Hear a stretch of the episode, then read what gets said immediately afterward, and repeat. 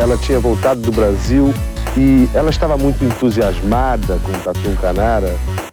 Não sei, isso aí pode ser intuição da mãe, sei lá, de, de outras crianças conversando, não sei. 10! Nota 10!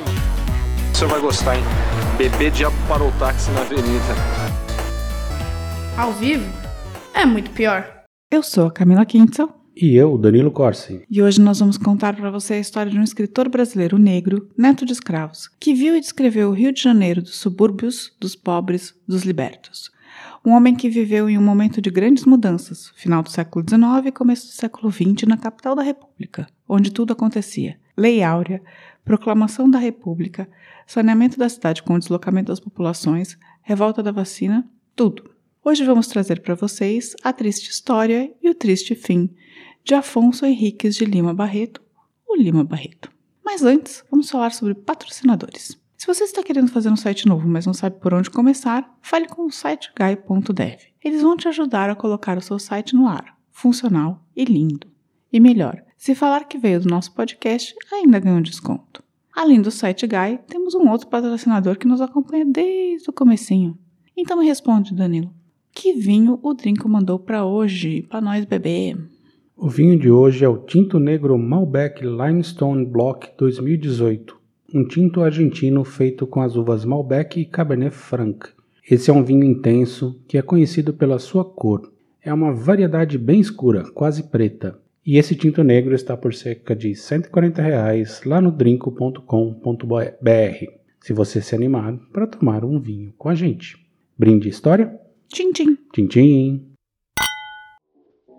Nessas noites dolorosas, quando o mar despeita rosa, se descolhe a lua cheia. Lembra a ilha onde oculto, onde o amor celebra o culto, todo encanto que a rodeia. Afonso Henriques de Lima Barreto nasceu nas Laranjeiras, no Rio de Janeiro, filho de tipógrafo de uma professora primária, em 13 de maio de 1881. Sim, ele nasceu no dia em que seria proclamada a Lei Áurea, mais especificamente no seu aniversário de oito anos. Ele estava lá, aliás. As avós de Lima foram escravizadas, mas seus pais, ambos mestiços, nunca foram escravos e mais, foram bem educados. O pai de Lima era filho de um madeireiro português e foi apadrinhado pelo Visconde de Ouro Preto, que ajudou a família por toda a vida. Com isso, seu João Henriques de Lima Barreto conseguiu um bom emprego na imprensa oficial. Aliás, foi o pai de Lima Barreto que publicou a tradução do Manual de Tipografia de Jules Clayer, que foi um grande manual da imprensa do Brasil por décadas.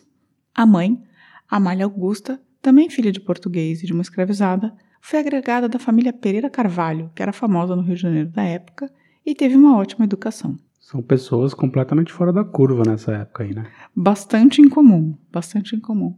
Dois negros, mas que foram educados, na verdade, assim, né? Mestiços educados no final do século XIX. A mãe e o pai de Lima se casam, ela ainda com 16 anos, e ela abre um colégio na casa onde eles moravam, nas Laranjeiras. Esse colégio era para meninas e se chamava Santa Rosa. Em 1879 nasce o primeiro filho do casal, Nicomedes, mas ele morre com poucos dias de vida, poucos dias após o nascimento. O nascimento de Nicomedes começa, a, começa a deterioração da saúde da mãe.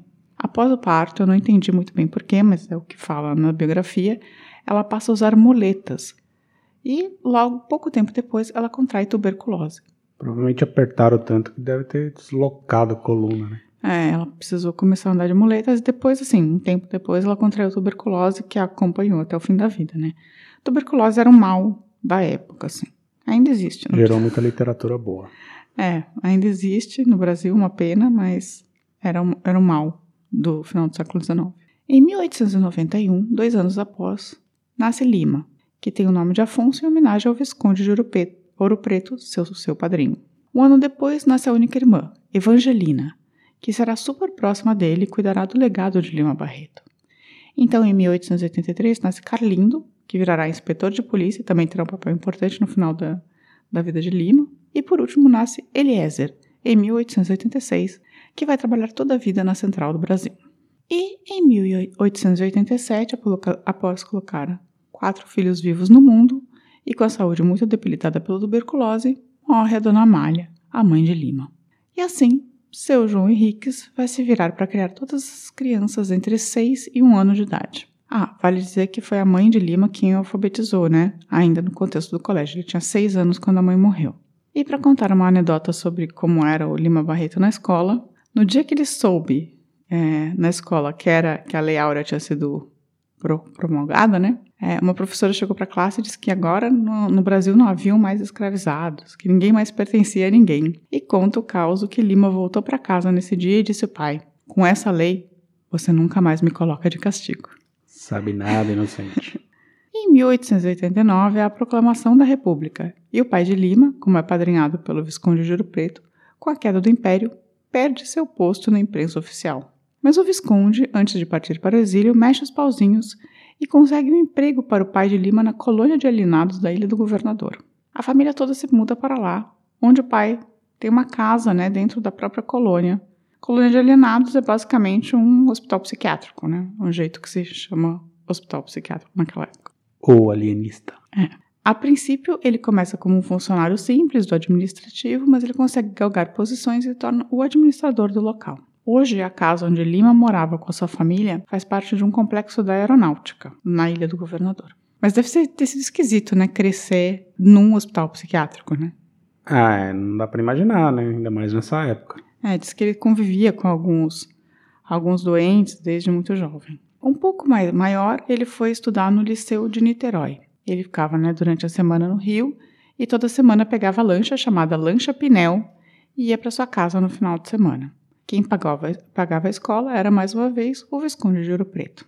Podemos dizer que o Visconde tinha um cuidado especial com seus afilhados, né, Danilo? Sim, então não dá para reclamar aí. É.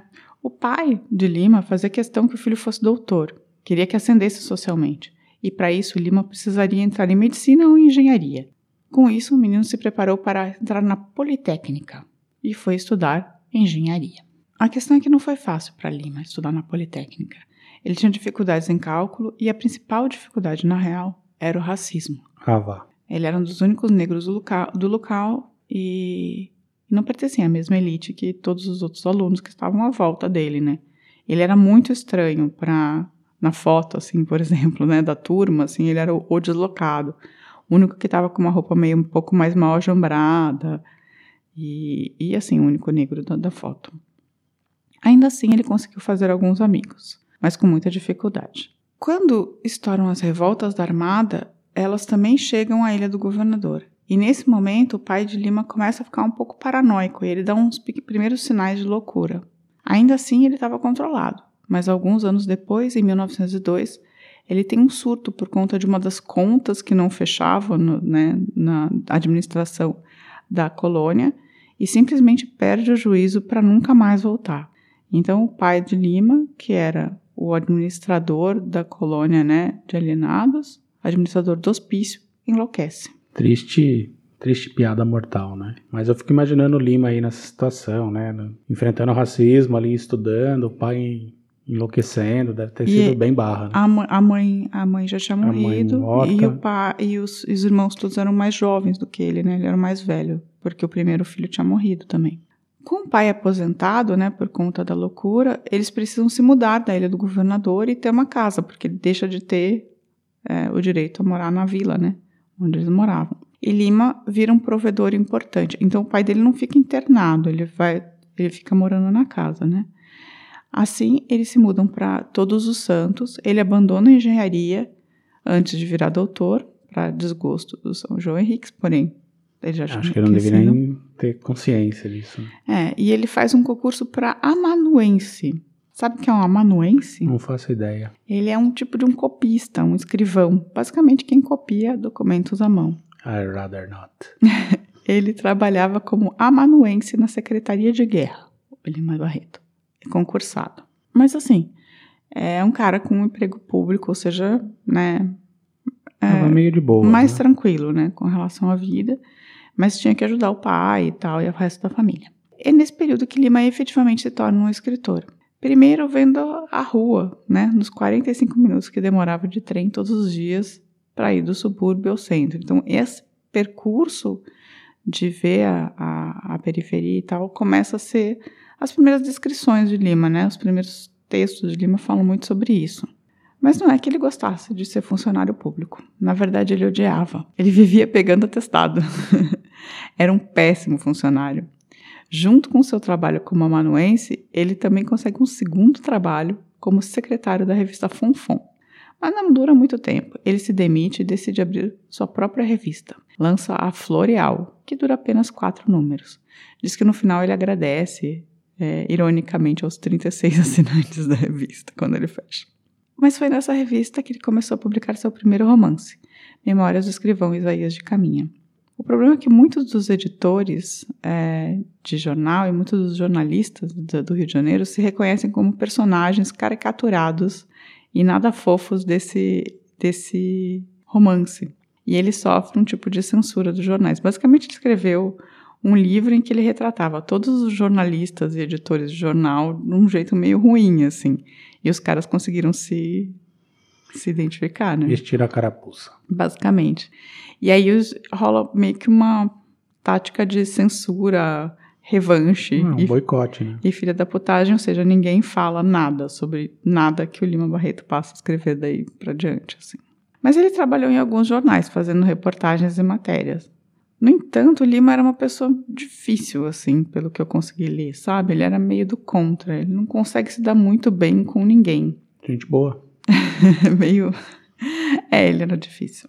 E desde a época difícil da faculdade, né, que ele estava tendo todos aqueles problemas, e já que ele não se adequava mesmo, ele começou a beber. A bebedeira então se torna um hábito e muitas vezes Lima era encontrado pelas ruas, deitado. Que na Alemanha também acontece. gente, aconteceu. Um dia perguntem como a gente encontrou o nosso vizinho no último domingo. Com isso, sua saúde mental também vai se degenerando. O irmão Carlindo havia deixado Lima, que já estava tendo, dando problemas para a família por conta da bebedeira, na casa de um tio. E nesse momento, o Lima começa a delirar, vendo baratas e monstros pelas paredes, e ele praticamente destrói a casa do tio. Então, esse irmão, que é policial, decide colocá-lo no hospício. É 1914 e ele é internado pela primeira vez. Problemas mentais na família. Fica três meses lá. Sim, ele. Mas os problemas do Lima, eles sempre for... eles foram ocasionados todos pelo álcool, sabe? Pelo menos é o que falam. É, é o que supõe-se, né? É, porém o pai dele efetivamente Sim, então. enlouqueceu, então não se sabe. Todos nessa, né, os pacientes nessa época, eles eram tratados exatamente do mesmo remédio, fartas doses de ópio. Eita! Ainda assim, ele conseguiu, nesse tempo, dopado de ópio, escrever o que é considerado a sua principal obra, Triste Fim de Policarpo Quaresma. Maravilhoso. Sim, é um livro incrível, leiam. Ele também se define nesse momento como um escritor militante, que tinha uma literatura para falar dos pobres, dos pretos, do subúrbio.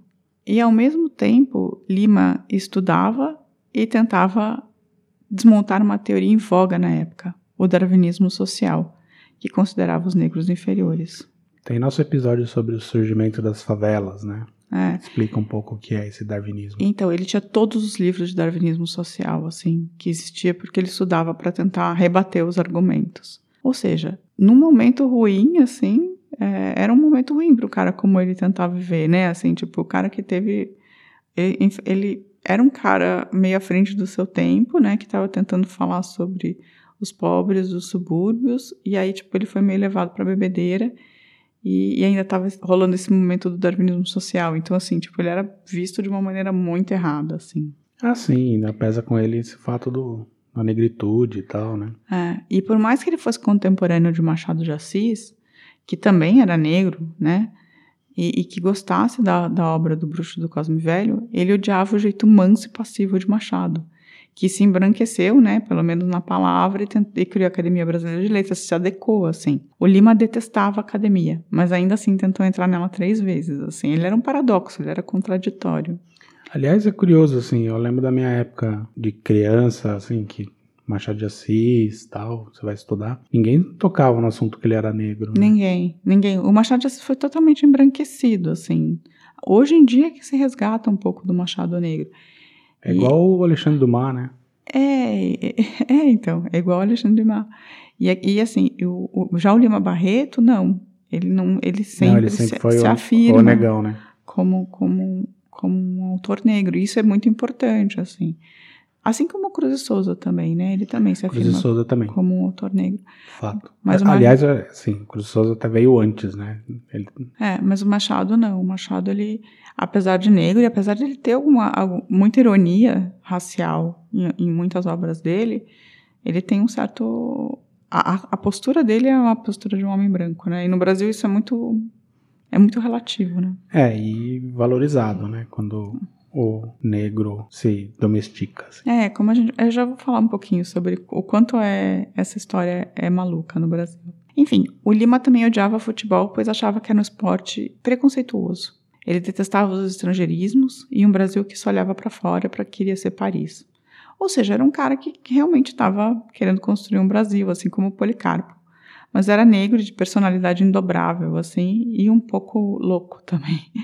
Então, é, nem tudo estava disponível naquele momento para ele, né? Ele não, não teve uma vida fácil, digamos assim. Apesar de ter tido algumas facilidades que outros negros não tiveram, como acesso à educação, né? E, Sim, digamos que ele teve um começo um pouco mais vantajoso. né? é, em 1918, ele tem sua segunda internação. E aí, uma coisa que eu estava dizendo, uma coisa que vale dizer é que na primeira internação ele foi levado pelo irmão policial. Então a ficha dele tem nome e tem uma descrição, como branco.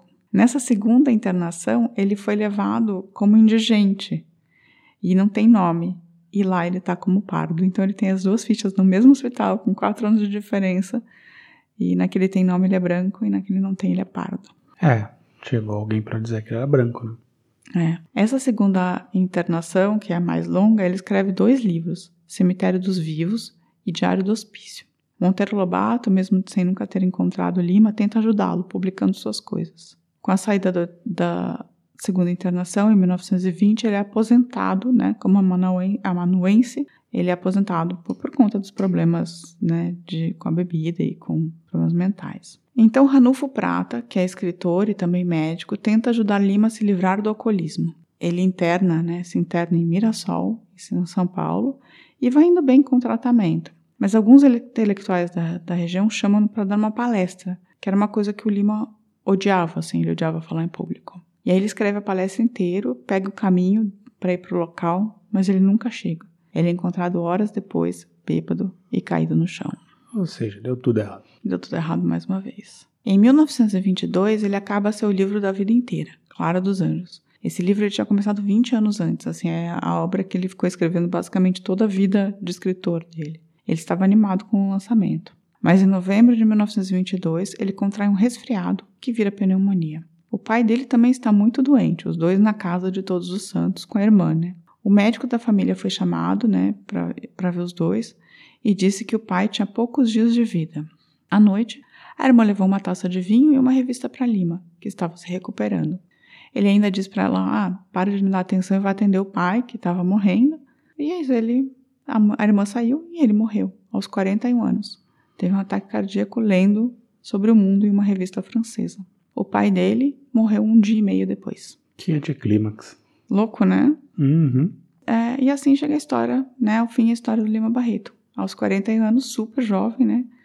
Um escritor importantíssimo para a literatura, controverso, que escreveu parte dos seus escritos no hospício, para onde foi mandado, assim como seu pai. Ou seja, uma história que se repetiu um pouco também, né? É, ele seguiu os passos, né? É, mas o pai. É uma história muito triste, né? Bastante. Muito triste. E como da semana passada também, né? Assim, um ataque cardíaco fulminante levando alguém e ainda tinha muito pra entregar, né? É, mas ele também estava muito abalado justamente por conta do álcool, né?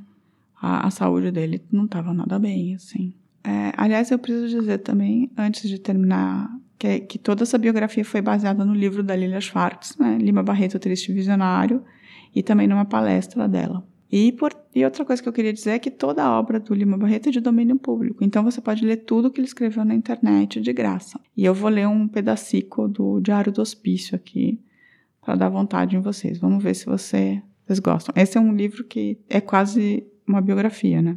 Ele está falando do médico. Não me achou muito arruinado e muito polidamente deu-me conselhos para reagir contra o meu vício. Oh, meu Deus, como eu tenho feito o possível para extirpá-lo e, pare e parecendo-me que todas as dificuldades de dinheiro que sofro são devidas a ele. E por sofrê-las é que vou à bebida. Parece uma contradição. é, porém, o que se passa em mim. Eu queria um grande choque moral, pois físico já os tenho sofrido. Semi-morais, como toda espécie de humilhações também. Se foi um choque moral da loucura progressiva de meu pai, do sentimento de não poder ter a liberdade de realizar o ideal que eu tinha na vida, que me levou a ela, só um outro bem forte, mas agradável, que me abrisse outras perspectivas na vida, talvez me tirasse dessa imunda bebida, que além de me fazer porco, me faz burro. Eu não quero morrer. Não, quero outra vida. Gostou? É bom demais isso. É, então.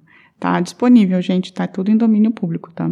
Leiam, leiam Lima Barreto. É muito bom. E você gostou da história dele? Gostei, gostei. Eu não, não sabia todos os detalhes, conheci alguma coisa, mas assim, tipo, é muito, muito triste mesmo a história dele. É muito triste, é muito complexa. E ao, e ao mesmo tempo ela tá acontecendo quando muita coisa tá acontecendo no Brasil, assim, sabe? Ele ele estava lá, ele é testemunha da. É, ele estava num período de ebulição, né, do país. É, Lei Áurea, Proclamação da República, as coisas todas estavam acontecendo. E ele morre logo depois da semana de 22, quando o modernismo começa no Brasil. Ele tem um entreveiro com os modernistas que eu acabei não contando porque não é muito. não foi muito relevante. Ele fez uma crítica ruim ao modernismo, a Claxon, né? E depois os caras escreveram uma carta, mas ninguém nem sabe se ele leu a carta que eles criticaram o Lima Barreto. E no final das contas, o Lima Barreto ele, tipo, escreve com a linguagem popular, assim, tipo, ele não, não é Sim, um cara é outra impolar, pegada de, então, desse academicismo que é, foi ele tinha muito, né? ele tinha muito mais a ver com o modernismo do que com, com, com, com os clássicos, assim. É, mas eu achei uma história, achei uma história muito fascinante, assim, de verdade, assim. Um cara contraditório, um, um personagem complexo, né? Bastante, né? Que assim, ele já vem do início de vida completamente diferente para um negro da época, é, teve educação assim acima do que era permitido aos negros também. É, mas eu acho até pela educação que ele teve, eu acho que essas esses essas, essas controvérsias internas, esses paradoxos aumentaram, sabia? Ah, provavelmente. Enquanto ele por ser o único negro preto ali na, na, Politécnica, mas ele saía de lá e via os, os pretos se fudendo no, no dia a dia, Sim. assim, devia ser um fardo também, né? Sim, ele tinha uma percepção do racismo, do seu lugar muito grande, assim, isso que, que atormentou a vida do Lima Barreto também, né? E ele não teve família, não teve, não, não casou, não, não se sabe de nenhuma namorada, não se sabe de nada. Nada. Curioso. Curiosíssimo, né? Bem, essa foi a história. É, pause os recadinhos? Bora lá. Pensa comigo. Vamos recordar Lima Barreto, mulato pobre, jornalista e escritor. Figura destacada do romance social, que hoje laureamos neste carnaval. Primeiro, antes de tudo, Danilo. Se alguém quiser falar sobre Lima Barreto com a gente, como faz? Pode mandar um e-mail para contato@muitopior.com.br ou ir lá no nosso site muitopior.com.br, deixar um comentário no, no post do, do episódio, ou pode procurar a gente no Facebook, no Twitter ou no Instagram, que são nossas redes sociais, ou também ir lá e deixar um recadinho no YouTube, como muitos de vocês o fazem. A gente adora recadinhos. O James Bezerra, que algumas pessoas chamam de James, mas eu vou chamar de James aqui, né? é, falou no episódio do Milton Terra Verde que a viagem deles foi para comprar motores de aviões. Isso, isso eu sabia. Mas ah. que eu que vi aqui o comentário da empresa que o pai tinha uma empresa de táxi aéreo, eu não encontrei essa informação em nenhum lugar. É, que ele era muito rico. Isso também é sabido. Tá. A Andrea Cubas falou que o episódio que ela gostou da série, que é mais um episódio da série, nunca me interessei por essa pessoa e me surpreendi com a história. Cara, caramba, cara, cara, uh. é, então, cara, caramba. É, acho que espero que você se surpreenda também com a história do Lima Barreto, porque ela também é bem maluca, né? É, a gente tá fazendo isso, a gente faz isso para vocês. O Paulo Alves, que agora mudou a, a arroba dele para Reflexões Panofianas. Ah, era ele? Achei Sim, que era outra pessoa. Pelo menos é a mesma, é a mesma foto de perfil, eu imagino que seja, né? É, falou que a avó dele fala muito da Dolores Duran e, mas ele nunca tinha se interessado. E que esse episódio interessou e, inclusive, mandou para a matriarca da família escutar. E que ele assina embaixo com relação ao vibrato equino. Boa, faz parte do clube. Eu pedi para ele falar para a gente o que, que a avó dele achou, né? Sim, curioso. Eu achei bem legal.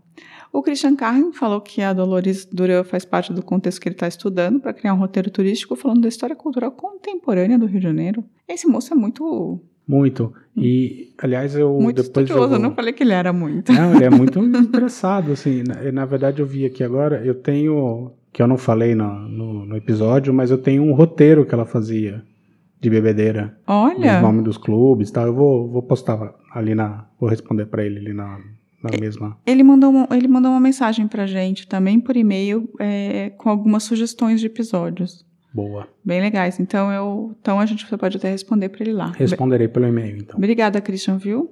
O Ricardo Cravo também mandou indicações ótimas e ele sempre manda coisas pra gente pelo Instagram, assim, quando vê. Eu acho Umas fotos boas. Né? bem legais. E ele indicou o Paulo Freire. E eu acho muito boa a biografia. O que vocês acham de fazer uma biografia do Paulo Freire? É, eu respondo aí. Eu acho que tem que ter em algum momento. É, em algum momento a gente já colocou na pauta. Eu acho que vale a pena sim. E Giancarlo. escreve- Giancarlo. Giancarlo. Giancarlo.